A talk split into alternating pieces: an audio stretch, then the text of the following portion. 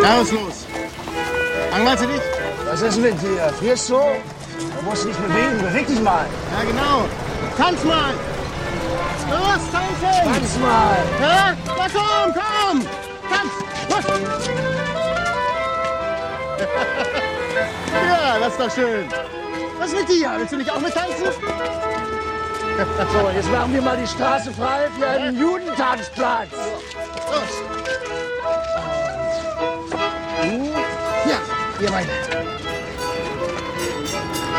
Bonjour à tous et bienvenue à cette première table ronde de notre grande traversée Roman Polanski. C'est donc sur les accents de cette musique klezmer qui nous vient du pianiste que nous ouvrons cette table ronde autour d'une question délicate et passionnante, celle de la présence du judaïsme dans l'œuvre de Roman Polanski. Question délicate parce que c'est aussi de l'absence du judaïsme, ou plutôt de la trace toujours légère, en creux, d'une histoire que nous allons discuter aujourd'hui.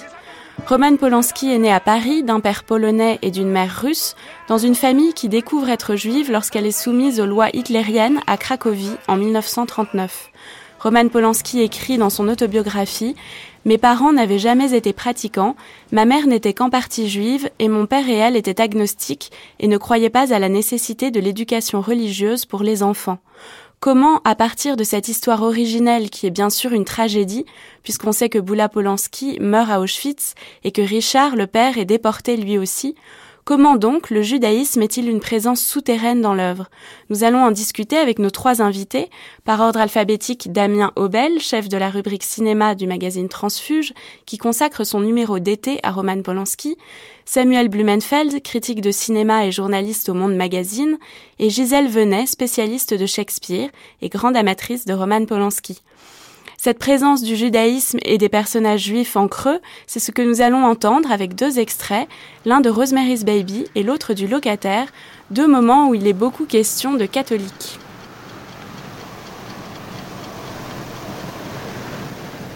Hutch ne vient pas avec nous? Les catholiques seulement.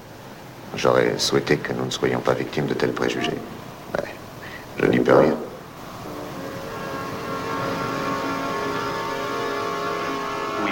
Christ a ressuscité et a gagné les cieux dans le champ des anges.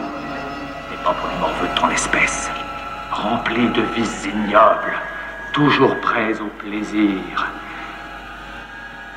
Tu oses venir me narguer Ricaner face à mon tabernacle? Quelle audace Que fais-tu ici dans mon église? C'est le cimetière qui t'attend.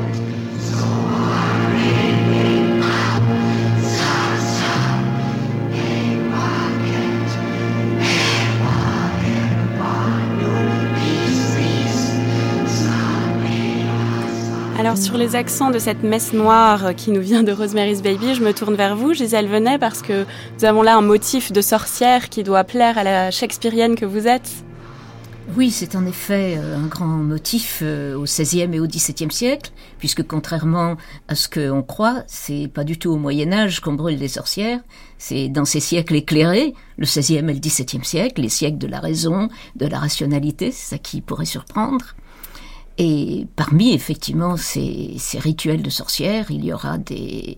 L'Inquisition va évidemment s'emparer de ce qui lui paraît le traité de sorcellerie par excellence, qui sera le Talmud. Et donc euh, il y aura des procès en sorcellerie justement autour de cette incompréhension radicale de ce qu'a pu être ce commentaire effectivement du Talmud qui reste à jamais ésotérique aux, aux catholiques. Alors c'est euh... une des grandes origines aussi de, de cette rupture. Euh... Roman Polanski dit beaucoup que la sorcellerie ne l'intéresse pas, que pour lui c'est un, clin d'œil, quelque chose qu'il prend de façon ironique, mais en même temps on constate qu'il y revient absolument constamment et que quand il choisit d'adapter Shakespeare, c'est Macbeth qu'il adapte, euh, que quand il euh, revisite euh, un, une sorte de thriller, il fait la neuvième porte où il est encore question de messe noire et qu'évidemment il a son énorme succès avec Rosemary's Baby euh, dans le cinéma américain un film euh, absolument essentiel avec cette idée d'un complot, euh, d'un complot de sorciers. Donc là, par rapport à son rapport au judaïsme, on est frappé par l'utilisation d'un folklore qui est quand même essentiellement un folklore chrétien. Euh, Samuel Blumenfeld sur cette question? Bah, en fait ce, bon, ce folklore chrétien qui est clairement invoqué. Euh, il est d'abord invoqué pour être raillé. Euh, et en fait, ce qui est frappant quand on revoit Rosemary's Baby, euh, quand on le revoit tête reposée, euh, calmement, on s'aperçoit que c'est d'abord une comédie.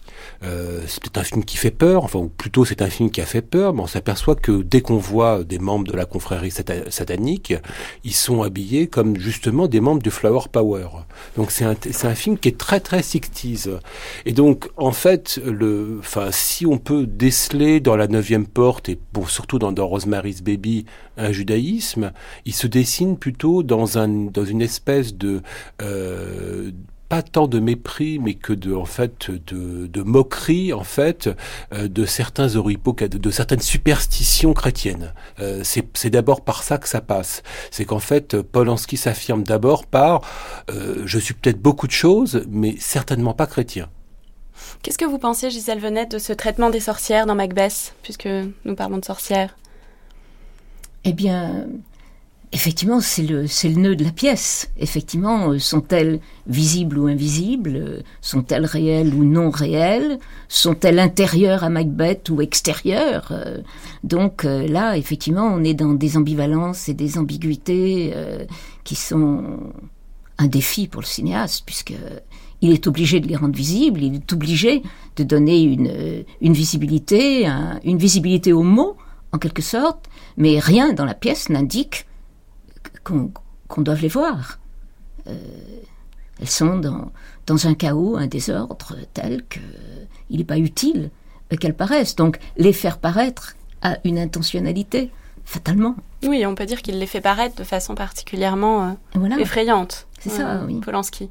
C'est ça, il ne gomme pas. Il y a eu des gommages euh, des sorcières pour faire effectivement de Macbeth une tragédie de l'intériorité, une tragédie de la volonté euh, pervertie, etc.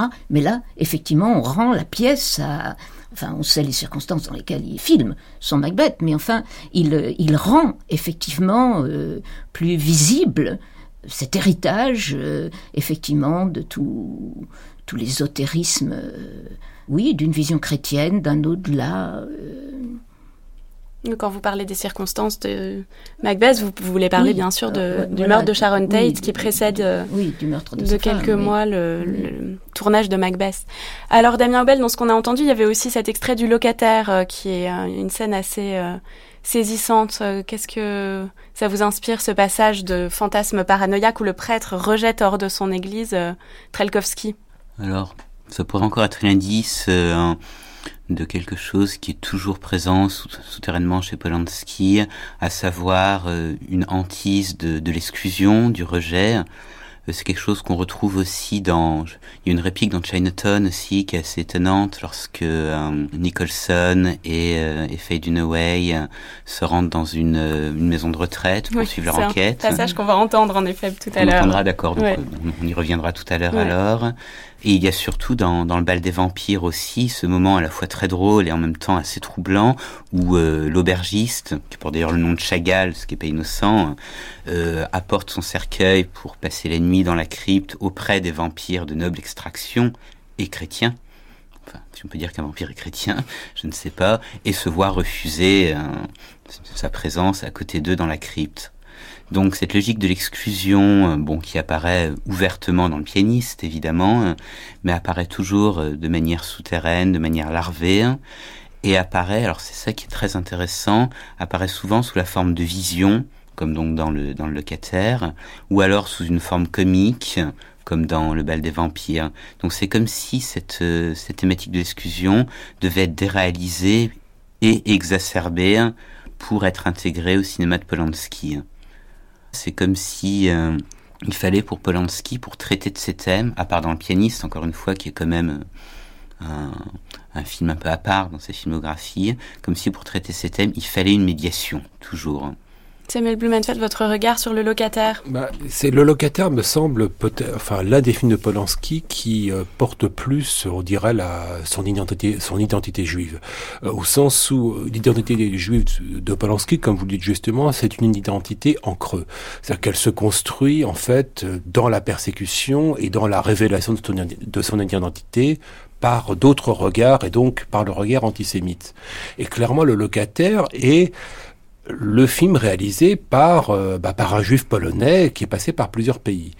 Et il y a un moment très important dans le locataire hein, qui est euh, lorsque le personnage de Trelkowski, qui n'est jamais dit comme juif, mais où clairement tous les signifiés sont là, et donc qui se retrouve dans le microcosme de cet immeuble et donc dans le regard de ses voisins. Et donc il est en but avec ses voisins. Et on comprend tout de suite que l'hostilité de ses voisins, elle est liée au fait qu'il est étranger que c'est l'étranger par excellence.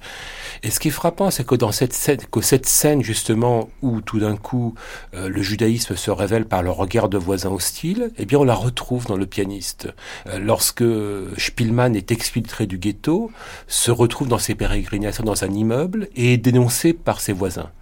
Et donc, je dirais que le pianiste, loin d'être, je dirais, une espèce de d'ovni dans l'œuvre de Polanski, c'est-à-dire qu'à un moment où son judaïsme se cristallise en racontant de manière semi-autobiographique son histoire, j'irais plutôt que, donc loin d'être un ovni, Le pianiste en fait est un film qui a plusieurs, qui a des ramifications dans l'œuvre antérieure de Polanski, et l'une des principales ramifications, c'est le locataire. Gisèle Venet, c'est un film que vous aimez on, peut trouver ce thème de l'exclusion euh, partout. On le trouve évidemment aussi euh, dans euh, Oliver Twist, puisque dans Oliver Twist, à tout moment, l'enfant est, est, expulsé, menacé d'être expulsé, ou menacé d'être récupéré, justement, pas là où il souhaiterait être expulsé. On a toujours ce lieu de nulle part et le fait de se sentir là où il ne devrait pas être.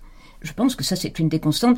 Et là, il y a une sorte d'unité avec Dickens, parce que Dickens a vécu euh, aussi, qui n'était pas juif, mais a vécu cette, euh, cette même terreur de l'expulsion, de l'exclusion. Puis je pense que ça, c'est quand même un grand thème juif. On vient de le voir encore euh, à Notre-Dame, quand Crécher a voulu intervenir dans les, au moment de carême. eh bien, des chrétiens hystériques ont tenté de le faire taire. Enfin, je veux dire, c'est pas quand même une fantaisie, et c'est pas quand même ça une affabulation. c'est cette question que fais-tu dans mon église du prêtre, euh, du locataire? Exactement, voilà, euh, exactement. Cette question-là euh, se pose encore.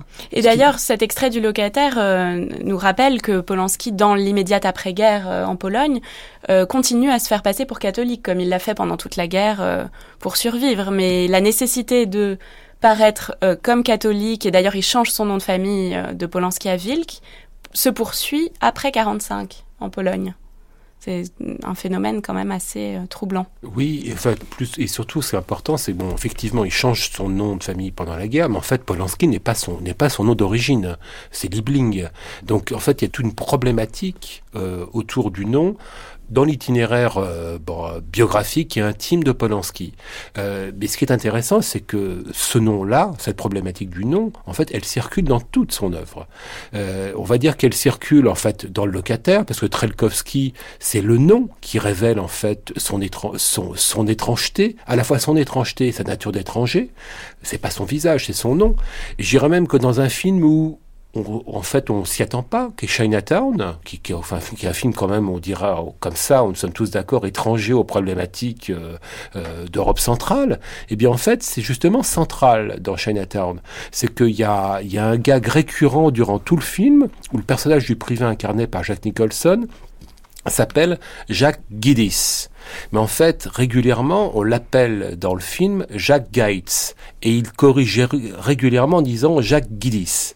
Et en fait, cette violence faite au nom, en fait, euh, révèle la différence fondamentale du personnage incarné par Nicholson. Et en fait, au-delà de ça, ce qu'on comprend, c'est que la différence fondamentale, elle est dans le nom.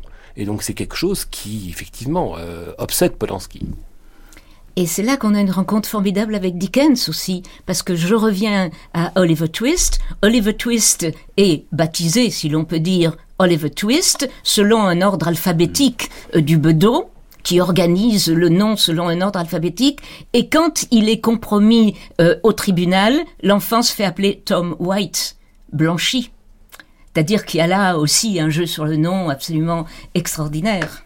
Alors justement sur cette question du nom, en 1992, Roman Polanski adapte un roman de Pascal Bruckner qui s'appelle Lune de fiel et qui raconte une histoire d'amour euh, intense et même euh, qui dérive vers le sadomasochisme entre le narrateur et une jeune femme qui s'appelle Rebecca et qui est juive. Et nous allons entendre euh, Pascal Bruckner d'abord nous lire un passage de ce livre où on voit à quel point le judaïsme de Rebecca est un élément qui explique l'embrasement amoureux du, du narrateur et ensuite nous parler du fait que Polanski ait lui décidé de transformer Rebecca en Mimi, personnage que joue Emmanuel Seigné dans le film, et de supprimer toute allusion à ses origines.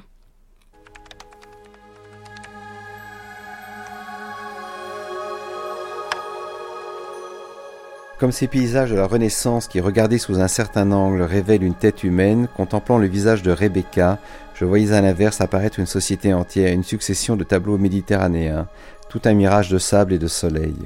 Son judaïsme me fascinait, elle n'avait que 18 ans mais 5000 ans d'histoire derrière elle. Sous les espèces finies d'un être et d'un corps, j'étais sollicité d'intégrer une mémoire infinie. Et si j'avais déjà eu plusieurs uniques avant celle-là, cette unique serait la dernière car elle était plusieurs. J'en ai discuté avec lui. Je pense que lui-même étant juif, cette histoire-là le fatigue euh, outre mesure. D'ailleurs, il n'en a jamais parlé, je crois, à ma connaissance, dans aucun de ses films. Alors même qu'il a été euh, pourchassé par les nazis enfants. Donc, ce qui, je trouve, c'est un, un élément de pudeur dont il faut lui être reconnaissant. Il n'a pas mis ça en avant, et donc effectivement, il a, il a gommé ça. Il, en a fait une histoire peut-être plus universelle entre deux personnes qui s'aiment et dont l'amour euh, se conclura inévitablement en destruction.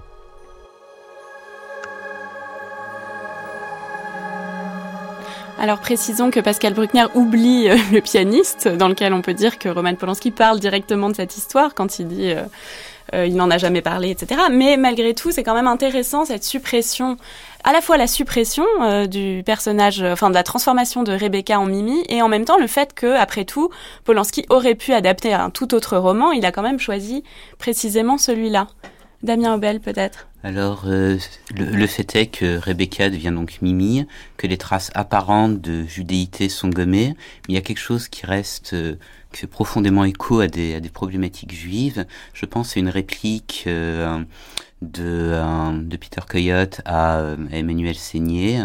Emmanuel Seigné donc lui demande pourquoi, pourquoi me détestes-tu Et lui lui répond, alors, lui demande qu'est-ce que j'ai fait Et lui répond, tu n'as rien fait, tu existes, c'est tout.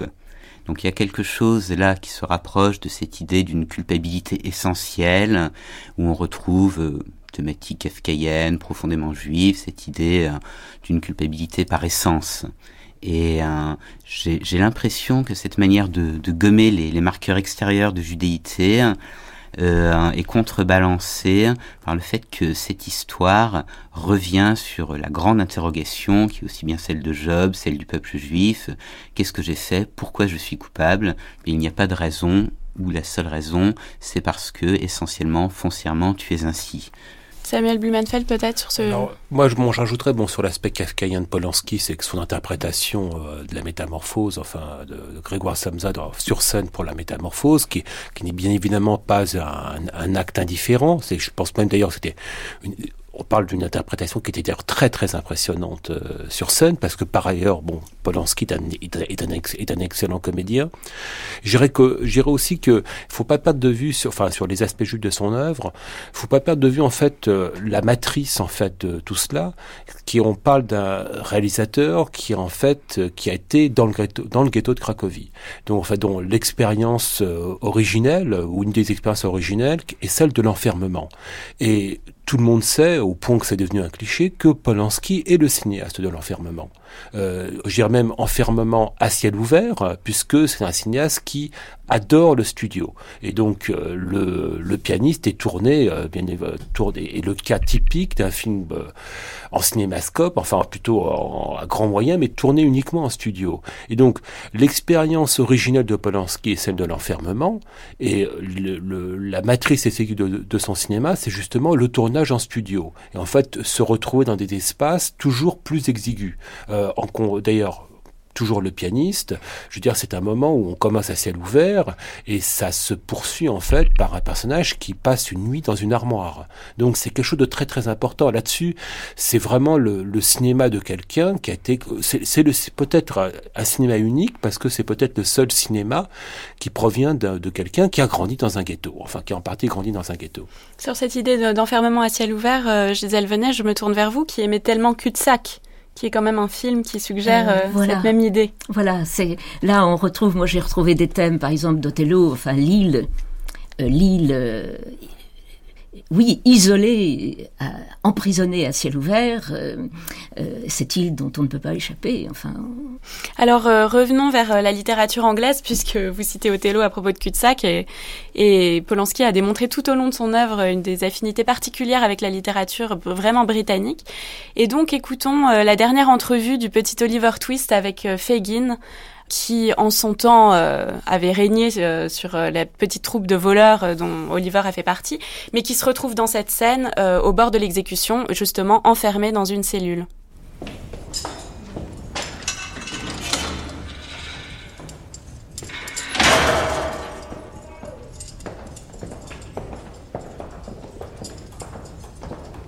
J'ouvre.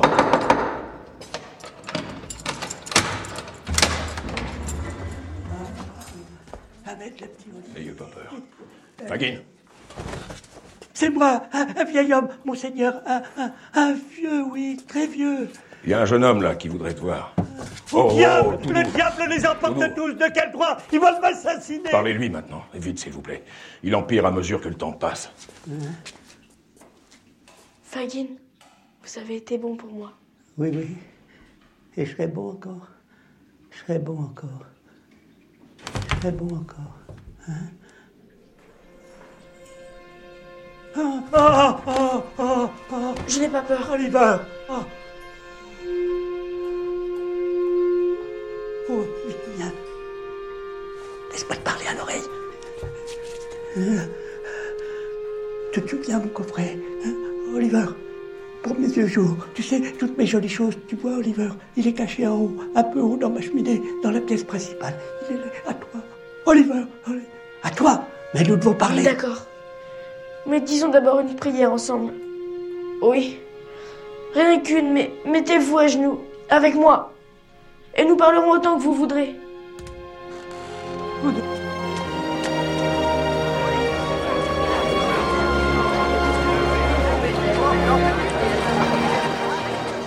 Moi, j'ai pas tellement senti de stéréotypes entre guillemets juifs. Enfin, pour autant qu'on puisse parler de ça, hein, c'est pas simple non plus.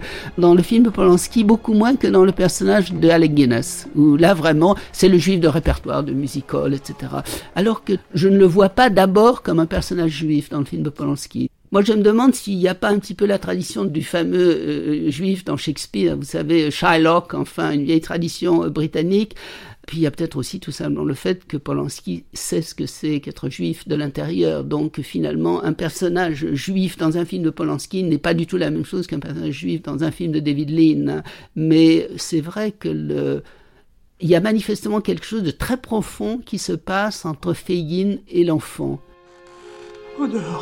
Odeur, tu n'as qu'à leur dire que je me suis endormi. Ils vont te croire, toi. Si tu sais me sortir d'ici, le coffret est à toi, à toi, mon petit, à toi. Oh mon Dieu, pardonnez ce méchant, ce malheureux. C'est ça, oui. C'est bien.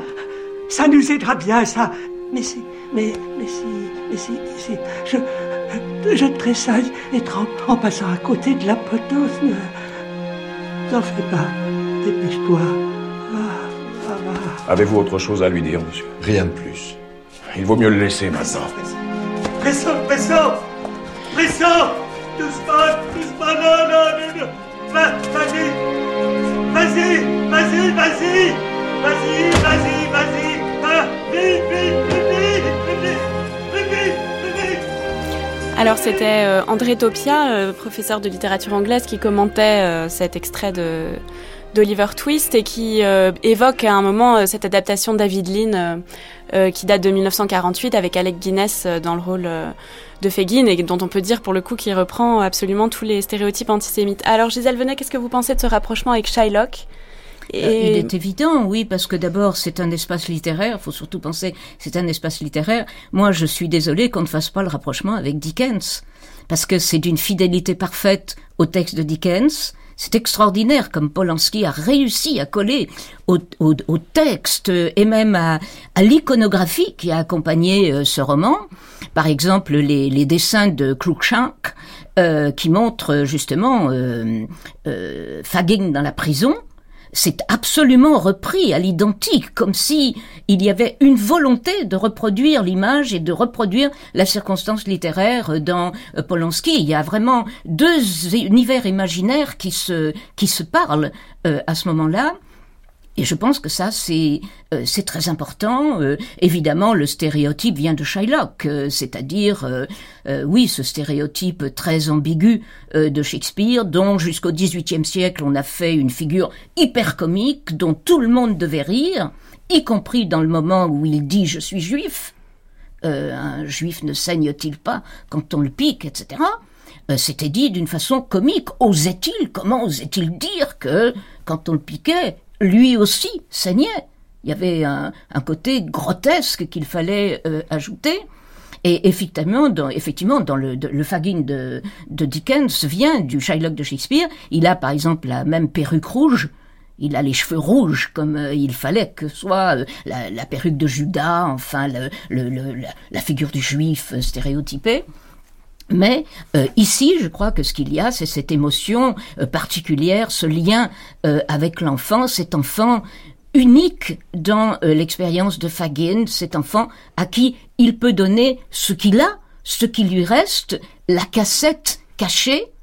il lui fait ce don, et moi, je ne peux pas m'empêcher d'être ému parce que il y a ce côté c'est unique euh, dans toutes les, on peut prendre toutes les cultures du monde. Il y a une seule culture et on le retrouve à la fin du pianiste euh, quand on sait que le l'officier euh, allemand sera fait juste parmi les nations, c'est-à-dire ce remerciement qui a été fait à tous ceux qui les ont aidés.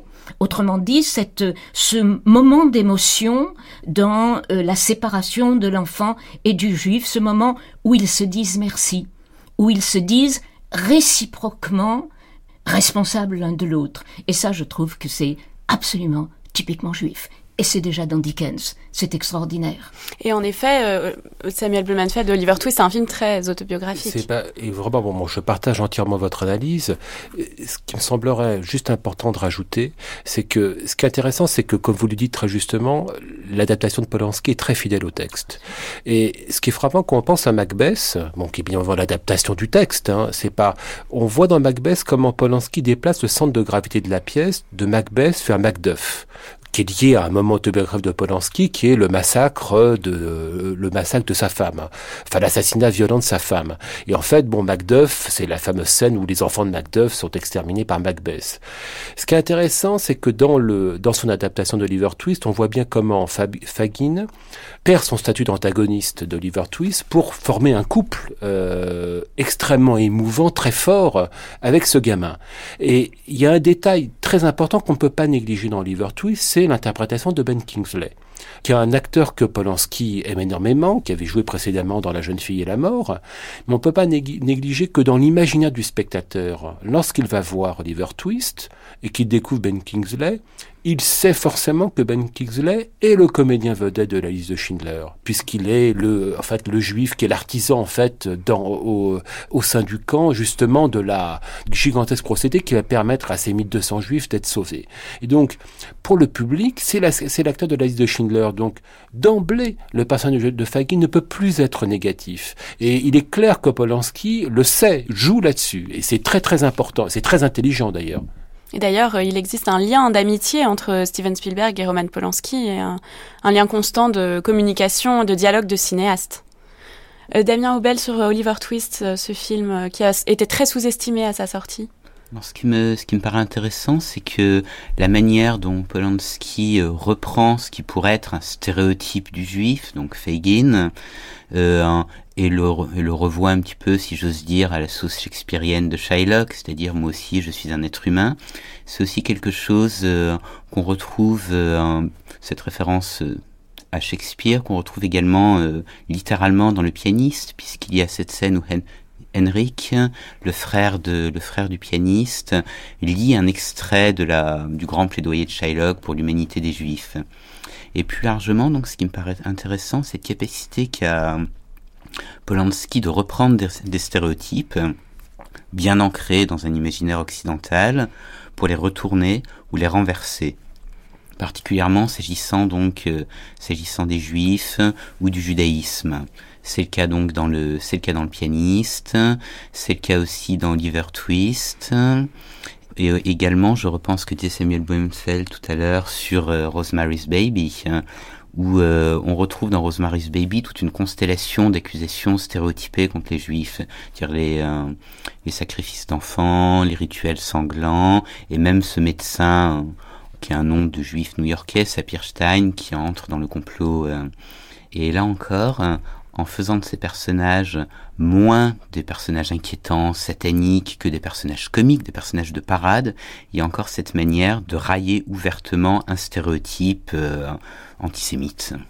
Alors justement, on en vient à d'autres juifs de comédie, euh, ceux de la petite famille d'aubergistes du bal des vampires, avec un extrait où on entend ce, cet aubergiste Yona Chagall, dont le nom est déjà riche de sens, on va en reparler, qui est gelé, pétrifié devant l'auberge dans une pose assez comique, et sa femme se précipite absolument éplorée, euh, on va l'entendre crier, et euh, le professeur Abronzius va nous expliquer qui est le coupable.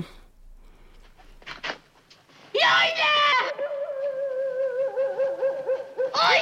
Oi! Oi! Oi!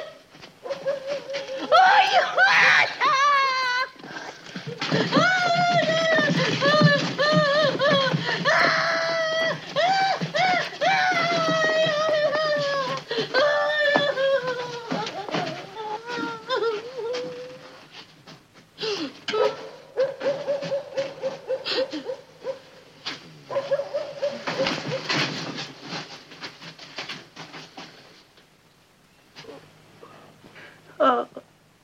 Regarde, Alfred.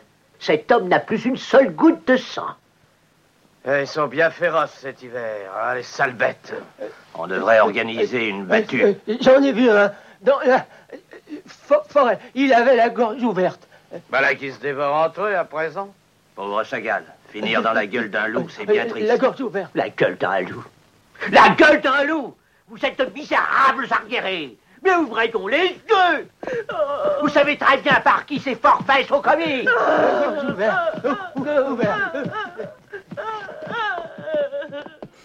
Alors là, on a une scène de comédie avec euh, le fameux oi euh, du yiddish euh, qui en même temps sonne comme une scène de tragédie, une scène de, persécution. Après tout, par qui Chagall a-t-il été égorgé? Certainement pas par les loups, comme le professeur Abronzius nous le souligne. Damien Aubel, c'est le bal des vampires dont vous parliez tout à l'heure, justement. Oui, alors justement, il y a ce, déjà ce, ce mélange de comédie et de tragédie. Et il y a quelque chose qui me semble être euh, tenir peut-être profondément d'un esprit yiddish, peut-être même plus que, que judaïque. C'est cette manière d'affronter euh, tout ce qui peut avoir de, plus tragique par le biais du rire, par le biais de la comédie. Et c'est quelque chose qu'on retrouve aussi dans le théâtre yiddish en particulier, ou même dans un, certain cinéma yiddish et euh, qui me paraît être aussi... Enfin, on, a souvent voulu voir dans le bal des vampires une espèce de, de comédie potage, voire de parodie à dire vrai, j'ai revu le bal des vampires. Euh, je ne suis pas, je n'étais pas, il n'est pas désopilant le film, sauf une ou deux scènes. Le film n'est pas désopilant, plutôt une espèce d'humour qui est censé sur les les confins de la, tragédie ou d'une certaine amertume. Et il me semble que c'est vraiment cet esprit d'Europe de l'Est euh, face à la tragédie, à la catastrophe, comme chez Bashevis Singer par exemple. Qu'est-ce qui reste à faire sinon en rire? Et d'une façon euh, réellement picturale, puisque le nom de l'aubergiste est déjà éloquent, euh, on peut dire que Polanski recrée sur l'écran tout ce monde euh, juif d'Europe centrale qui a été effacé de la carte par les nazis. Oui, il le fait d'une façon encore plus cruelle dans Le pianiste, puisqu'on fait danser ces pauvres malheureux, ce ce juif sur ses béquilles, enfin, etc. Il y a cette danse euh, qui est absolument terrible, comme la fin de la culture yiddish, la fin de cette spontanéité de la joie, enfin, c'est absolument déchirant, là. Euh. effectivement, mais ça parcourt ça parcourt.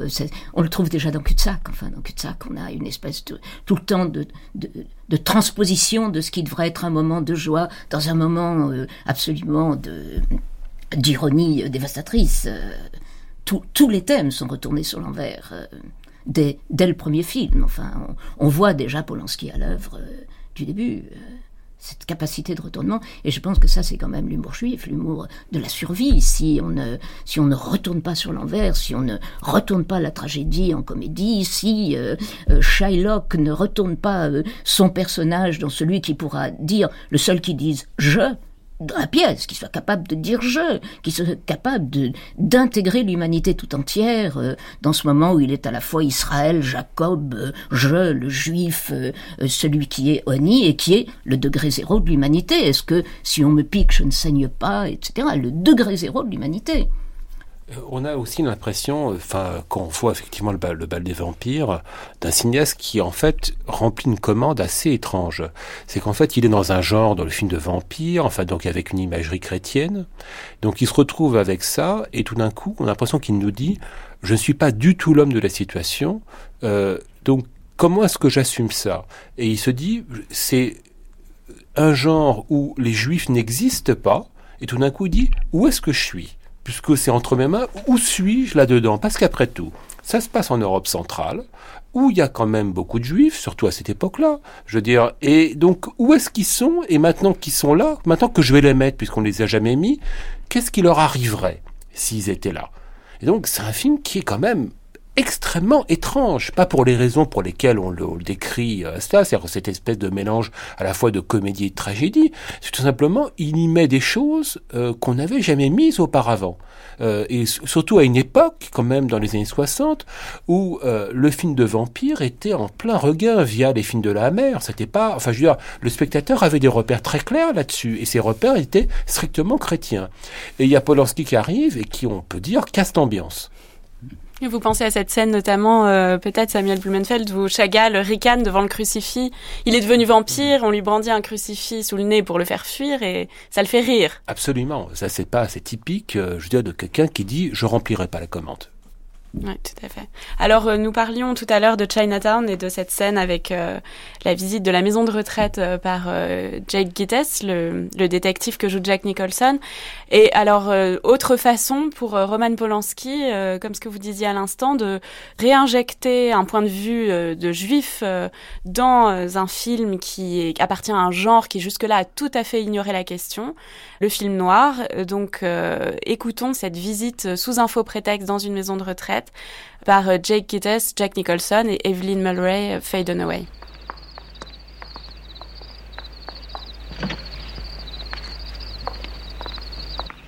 Bonjour mes amis, je suis Harold Palmer. Puis-je vous écouter Oui, euh, vous pouvez. C'est pour papa. Il devient très difficile à vivre. C'est vrai, hein Ciel. C'est pas, c'est pas sa faute. C'est plutôt moi. Non, mon père est un ange, la docilité en personne. C'est juste entre lui et mon mari. Oh, il faut voir. Il n'y a pas de problème. Je voudrais ce qu'il y a de mieux. Le prix importe peu. Peut-être faut-il rencontrer monsieur votre père. Encore une question. Je vous en prie. Vous acceptez les gens de confession israélite? Je suis désolé, mais nous regrettons. Soyez pas désolé, papa ne les aime pas. Nous voulions nous en assurer, n'est-ce pas, chérie? Eh, Serait-il possible de jeter un coup d'œil sur la liste de vos clients Juste pour me convaincre.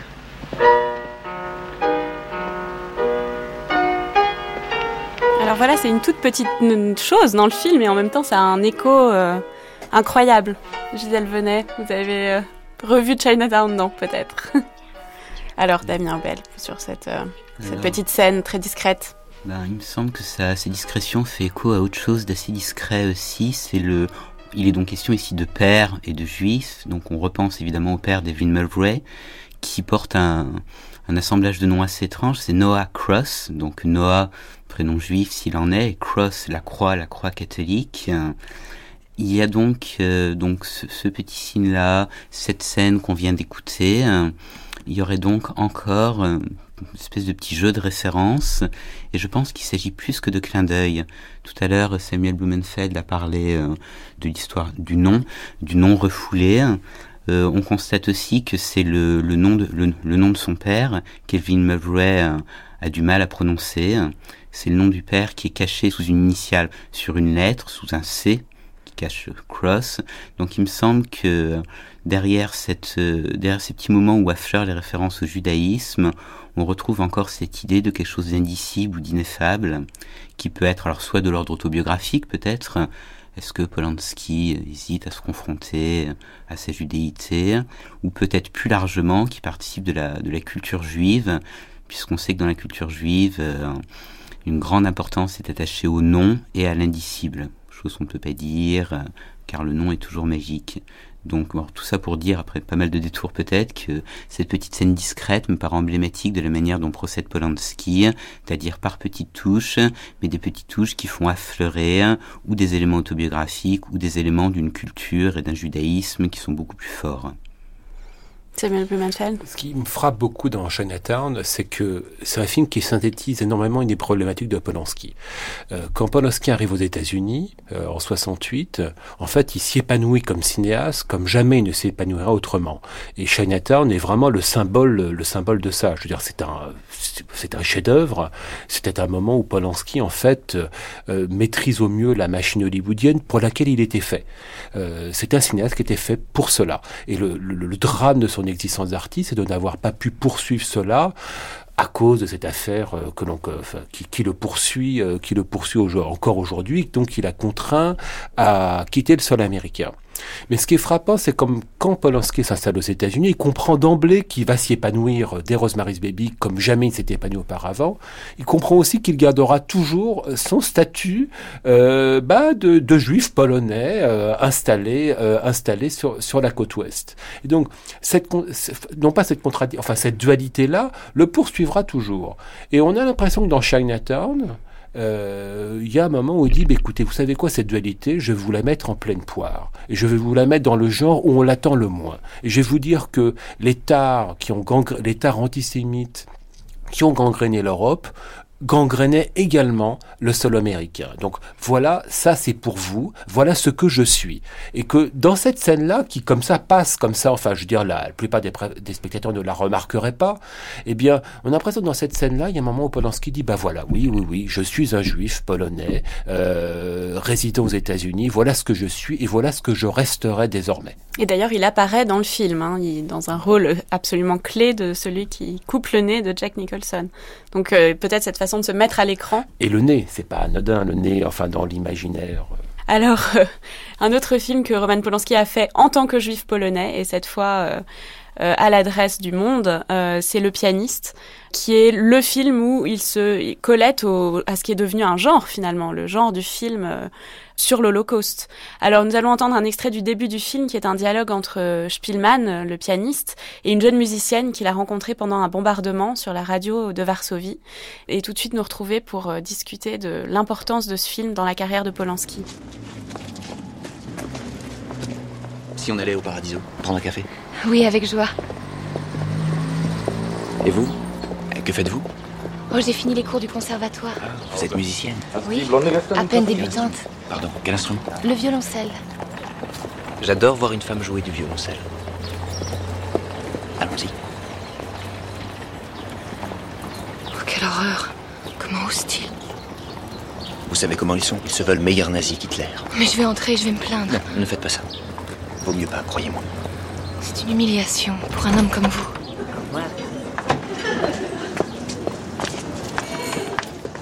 On va aller plus loin.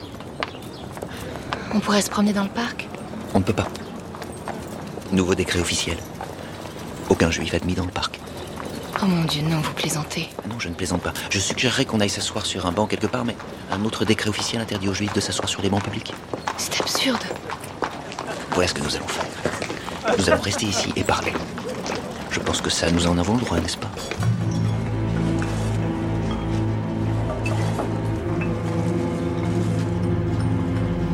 Alors Gisèle Venet, le pianiste, euh, c'est un film euh, particulièrement euh, bouleversant de Polanski. Un film où le cinéaste, pour la première fois, pétrit cette matière autobiographique de façon affichée. Même s'il adapte le récit de Vladislav Spielmann. Oui, je pense aussi qu'il il surligne en quelque sorte ce qui a été effectivement, euh, comme on vient de l'entendre dans l'extrait, cette horreur de la découverte euh, pas à pas, euh, moment par moment, toutes ces, tous ces interdits qui s'ajoutent et qui viennent effectivement culminer dans l'enfermement dans le ghetto. C'est quand même une très vieille histoire que de les singulariser pour mieux les parquer avec par exemple en 1516 le ghetto de, Venise, premier ghetto de Venise. Euh, euh, dès euh, le XIIIe siècle, les insignes singuliers, les rouelles, les chapeaux, les houppelandes qui leur sont imposés, c'est-à-dire tous ces signes vestimentaires qui vont permettre de les garder en dehors, de les signaler comme à part, euh, qui sont effectivement les origines, cet anti-judaïsme euh, qui est devenu gédéophobie euh, dès le XIVe siècle et qui donnera l'antisémitisme chrétien, dont l'héritage effectivement sera l'antisémitisme non chrétien, les chrétiens veulent le dire, mais c'est l'antisémitisme hérité tout de même de longues périodes.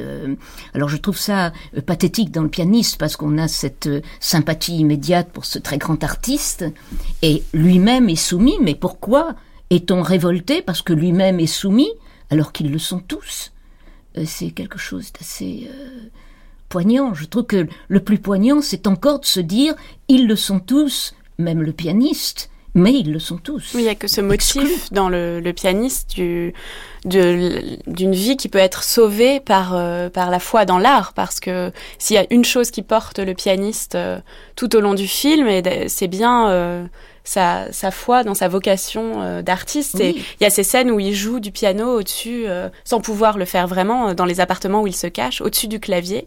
Mais on a l'impression que c'est ça qui le maintient vivant. Et ça, c'est certainement un écho à la façon dont Roman Polanski lui-même a traversé sa vie.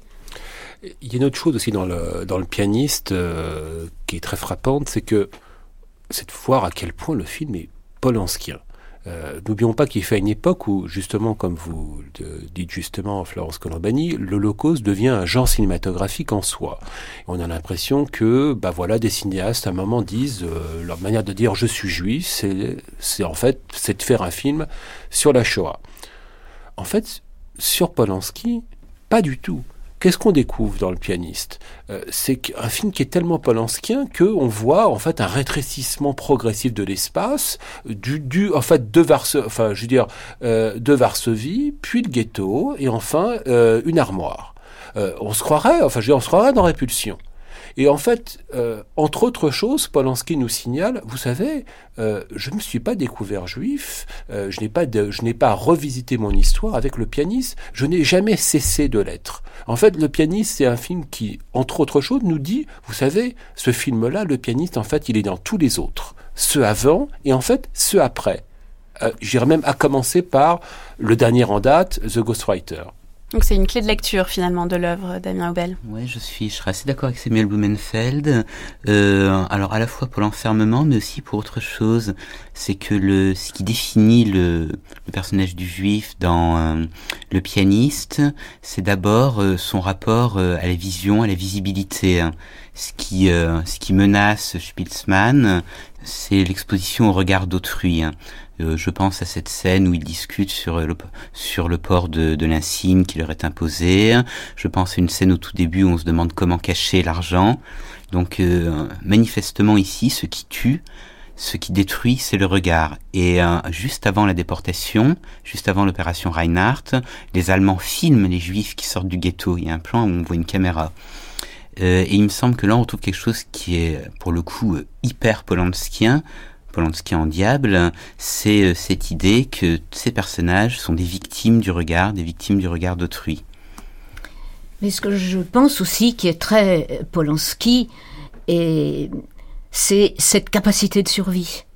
Euh, vous disiez l'art, mais je ne sais pas si c'est l'art. C'est en tout cas survivre, quel que soit le moyen. Cette résilience, pour utiliser ce mot anglais, cette, cette capacité à tout moment de rester soi pour effectivement survivre.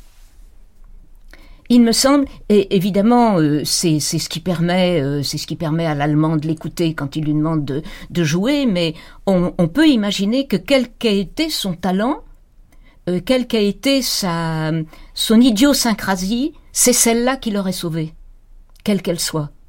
En effet, une capacité C'est sublime, c'est l'art, c'est Chopin, etc. On peut, effectivement, c'est la Pologne, c'est toute la thématique polonaise qui est dans euh, ce, ce jeu euh, de Chopin, mais euh, c'est aussi cette capacité de l'individu à être tellement ce qu'il est que il ne peut que survivre. Même sous un manteau d'emprunt, on ne l'assassine pas à la fin. Il ne tombe pas sous une balle. Même sous ce manteau allemand, c'est oui, un grand moment d'ironie tragique, Polanski, à ce moment où il manque de se faire Je rajouterais même, enfin bon, je suis entièrement d'accord avec vous, c'est effectivement, le pénis, c'est l'histoire de quelqu'un qui s'appelle Vladislav Spielmann et qui le reste, envers et contre tout. Et Dieu sait si l'adversité est énorme.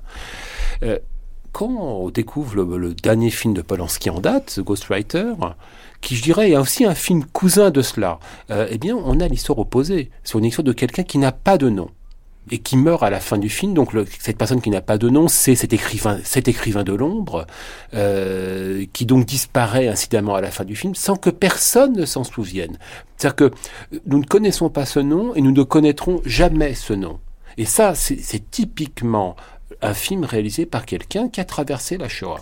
Donc, et l'expérience malheureusement centrale de la Shoah, ce sont des noms qui se sont, qui se, qui se sont perdus, qui ont été enfouis, euh, qui sont devenus des cendres, et que, et, et sur lesquels on fait tout pour ranimer, pour de redonner euh, un visage à ces noms. Alors, euh, Samuel Blumenfeld, vous soulignez, euh, rejoint par Gisèle Venet et Damien Aubel, le côté polanskien du pianiste. J'aimerais qu'on écoute Gilles Jacob qui nous raconte le Festival de Cannes 1991, où Roman Polanski était président du jury et où il couronne euh, de la Palme d'Or un film qui est lui aussi polanskien. C'est une année qui s'est mal passée parce que Polanski, venant à la présidence, avait une arrière-pensée que j'avais absolument pas comprise et l'arrière-pensée, c'était est-ce que les films seront à la hauteur? Il l'a dit sur la scène dès le, jour de l'ouverture. Il est monté sur la scène, comme, tous les ans, et il a présenté son jury, et il s'est tourné vers le public, et il a dit, vous avez là le plus beau jury du monde, c'était gentil, est-ce que les films seront à la hauteur? Alors, euh, vous vous dites, ah ben alors, si dès le départ, on part en se disant les films vont être nuls cette année, alors qu'on essaye de rassembler là euh, tous les films, les meilleurs films disponibles pendant deux mois et demi, parce qu'il faut jamais oublier que Cannes, c'est pas sur un an, c'est sur les films disponibles à ce moment-là, euh, sinon ils sortent et on ne les montre pas. Et donc, il y a eu une période très difficile pendant laquelle tous les jours, il n'était pas emballé par la production de l'année et par la sélection. Mais je dois dire que quand l'avant-dernier jour, il s'est tourné vers moi et il m'a dit Mais qu'est-ce que vous en pensez de ce film-là? C'est peut-être pas mal à propos de Barton Fink. Alors là, euh, contrairement à toute ma philosophie de tous les temps, je lui ai dit Mais c'est un film de Polanski. Et donc, du coup, euh, bon, c'est pas ça qui lui a fait voter pour ça, puisqu'il avait déjà son idée. Et puis en plus, les autres jurys l'aimaient beaucoup. Et donc, euh, on a été sauvés euh, par le gong, c'est-à-dire les frères Cohen.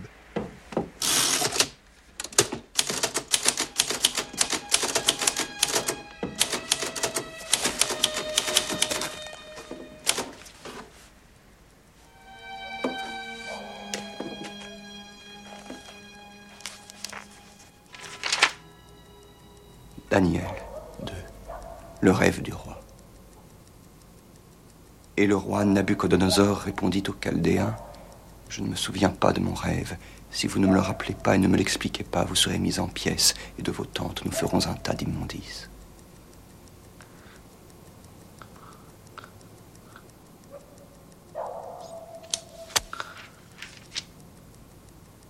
La Genèse, chapitre 1er. Un taudis des bas quartiers à l'est de Manhattan. On entend la circulation du petit matin.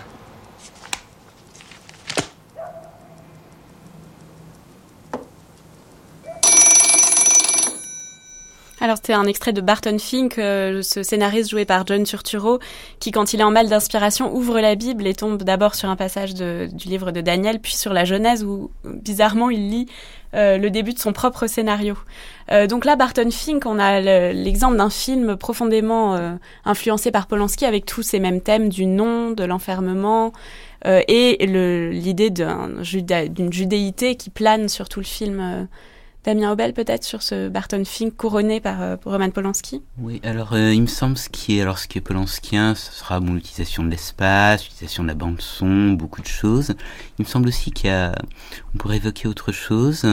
Euh, donc après la, la scène qu'on vient d'entendre, qui est en fait une une scène on pourrait dire très très juive puisque c'est une lecture des textes textes de la Torah comme la Genèse et également un commentaire puisque le scénario de les et tentatives d'écriture de Barton Fink se présenteront comme des prolongements, variations, commentaires de ce qu'il vient de lire. Il me semble que ce traitement de l'écrit euh, dans ce film, dans Barton Fink, rejoint aussi celui que peut faire euh, Polanski lui-même. Je pense à La Neuvième Porte ou au Ghostwriter dont on vient de parler. Comme dans la tradition juive, il y a un texte de départ, par exemple les mémoires du politicien anglais dans The Ghostwriter. Il y a ensuite ce qu'on en fait, on le commente, comme dans, comme dans des midrash. Donc voilà. Mm.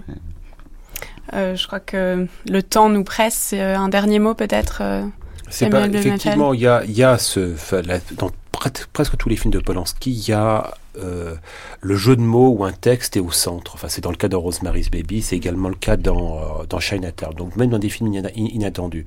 J'irai qu'au-delà sur Barton Fink, faut pas oublier qu'une des raisons pour lesquelles Polanski apprécie à ce point les frères Cohen, c'est que Polanski est un cinéaste qui est, qui déteste l'ennui.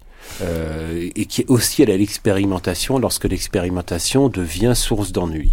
Donc en fait, je pense qu'il y a d'abord une parenté artistique avec avec les frères Cohen. Ensuite, il y a des motifs, il y a des motifs communs, mais je pense que d'abord il y a le côté euh, Polanski, cinéaste hollywoodien dans le sens le plus noble du terme, et qui retrouve ça chez les Cohen et qui les couronne à raison, je trouve. Eh bien, merci à tous pour euh, cette euh, passionnante table ronde sur euh, Roman Polanski et le judaïsme. Je pense qu'on aurait pu continuer longtemps. C'était donc la première table ronde de notre grande traversée.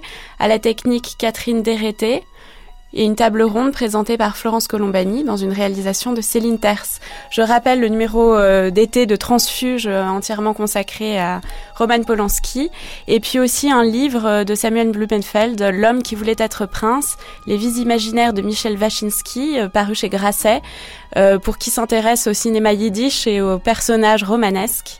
Très beau livre. Merci et à très vite.